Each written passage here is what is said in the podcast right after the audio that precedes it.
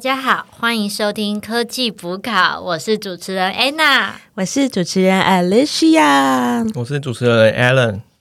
今天这一集呢，想跟大家介绍一下科技补考，大家可以怎么收听，以及我们选书怎么配合。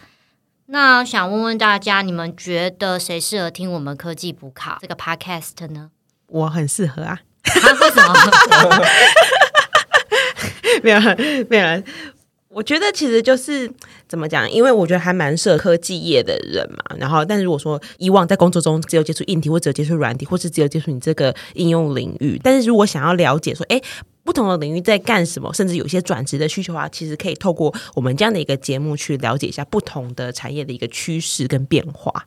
哦，我的话，我觉得只要是 Podcast 爱好者。然后想要在短时间获取一本书的重点啊，学到新知识，那就非常适合听我们的节目哦。理智型人物，对我自己是觉得说，其实我很希望可以多读一些就关于科技知识的书，但是就是自己读有点痛苦，然后想找大家一起读。那透过听这个 podcast，其实就是等于是督促大家哦，你该读喽，然后一起读、一起听、一起讨论，那会有更有深刻的记忆。所以就是大家来吧。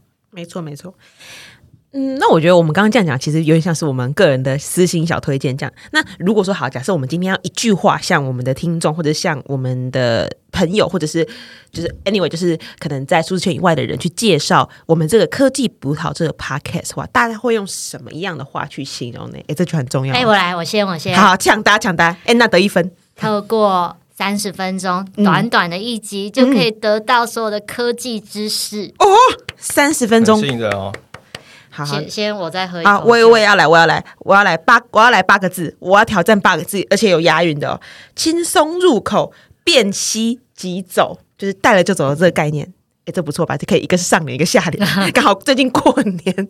好，你们的有点厉害。哎呦，我的比较简单。你的什么？我觉得它是听的知识库哦，然后可以学到新东西，或者是获得一些新的启发。哎，我也喜欢你这个听的知识库，哎，这好，这好棒，瞬间那个那个格调就上去，瞬间就是要赶快打开来听一下。这很像会在那种 Apple 上面看到的广告。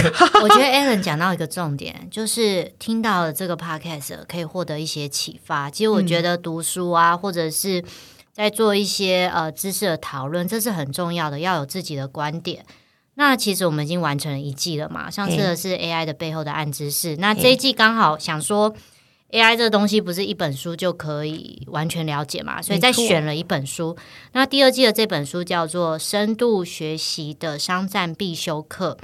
哦，商战，没有听到这个，这名字蛮厉害的。那出版社是脸谱。那为什么会选这本书？是因为上一本书我们可能讲了一些知识性的或者是技术上的，但是这本书它带了很多的案例，嗯，它把日本的三十五家的科技公司如何应用深度学习，那我觉得这是一个很不错，我们可以去看一下别的国家他们的公司是怎么做的。那我觉得说，因为。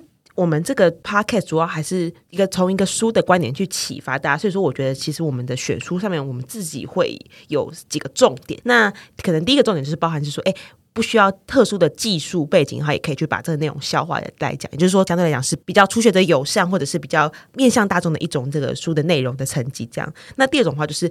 像刚刚安娜讲，就说不要太死读书啊，就变成说，哎，可以跟我们实际上的一些商业应用有一些连接，就比较接地气这种感觉。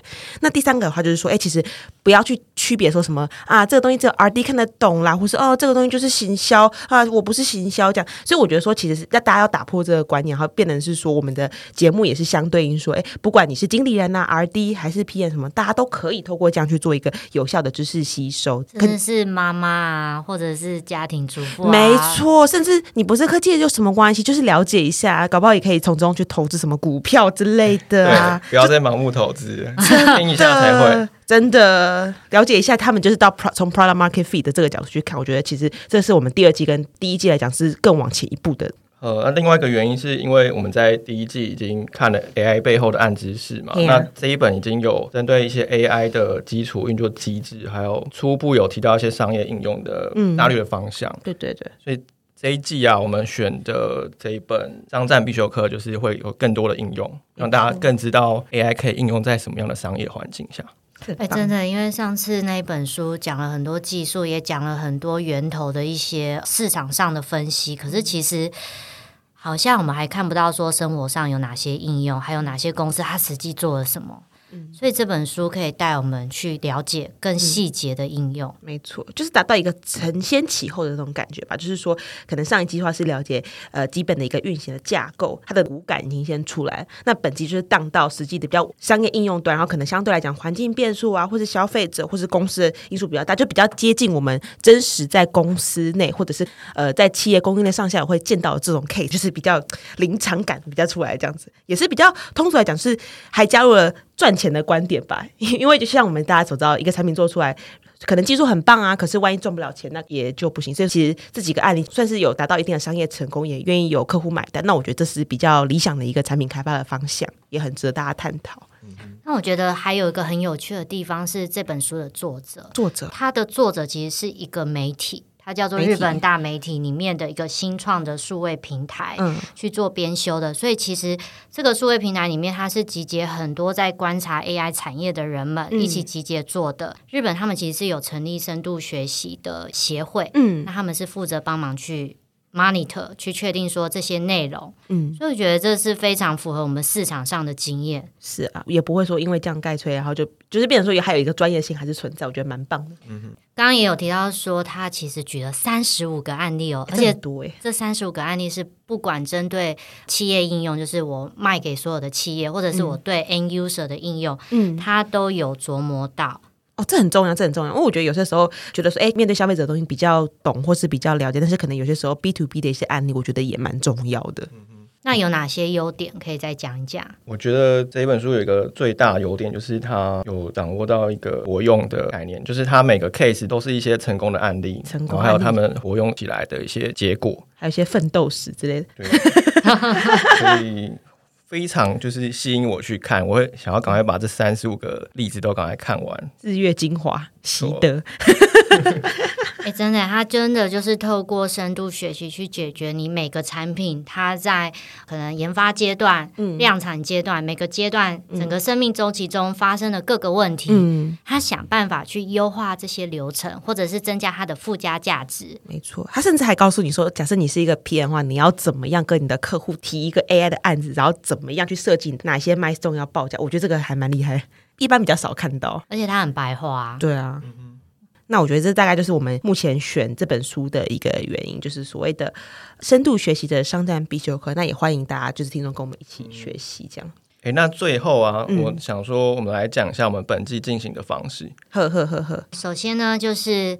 之前呢，第一季的时候我们上架快十一集嘛，所以就集数比较多。我们这次想尝试说，只做个四到五集，那也让大家赶快跟我们快速的把这本书阅读完，然后赶快的进行讨论。没错，所以就五集嘛。然后我们已经先上架了一集，大家可以把它当成试听集，嗯，了解一下说 AI 的路线图，就是它每个阶段的发展跟未来的发展，先有一个模糊的概念。那之后再来听我们讲案例，会更有感觉。那接下来的话，应该就是分四集嘛，那包含是这一期的是 intro，就可能跟大家介绍一下我们这样的一个导入的概念呐，还有后面就包含是说，根据上次试听集里面其实有讲到，它是用一个产品蓝图的概念在看这个 AI 的发展，然后去剖析三十五个 case，所以就是依照它的这样的一个理论去循序渐进，然后包含比如说它原本的感测作用，然后再跟环境做一些配合，那如何去更细致、更弹性的服务等等。那最后还有再包含说 AI 的团队组建啊，或者是像刚刚提到，可能在开发效率啊以及实物上可能遇到一些问题，那会有一些专家的解答等等。那在社群活动上，我们会再推出 Facebook 的粉丝专业哦，Facebook 对，好赞啊！以后可以帮我们按赞吗？按个赞一下。我们也叫科技补考哦。对，Instagram 也会有账号，IG 耶。那通过这两个平台，会预告一些新的集数，然后。针对一些内容做一些概念的补充，或者是说针对我们节目上有提到的一些案例做后续的追踪，对吧？就比如说他可能这个新创很厉害，就最后就上市啦之类的。Maybe 未来或许也会在不定期在 Clubhouse 上有直播哦，跟上最新时事，真的。好，嗯，那大概就是这样子了，所以欢迎大家一起跟我们来畅游在 AI 的世界吧。不过其实我们不会局限于 AI，只是说刚好第一季、第二季我们就先选了 AI，那大家如果有什么特别的问题，或想跟我们再多讨论互动的话，也可以利用像刚刚那个 Alan 所说的 Facebook 啊、Instagram 留言给我们，让我们知道哦。好，OK，好，谢谢哦，拜拜谢谢，拜拜。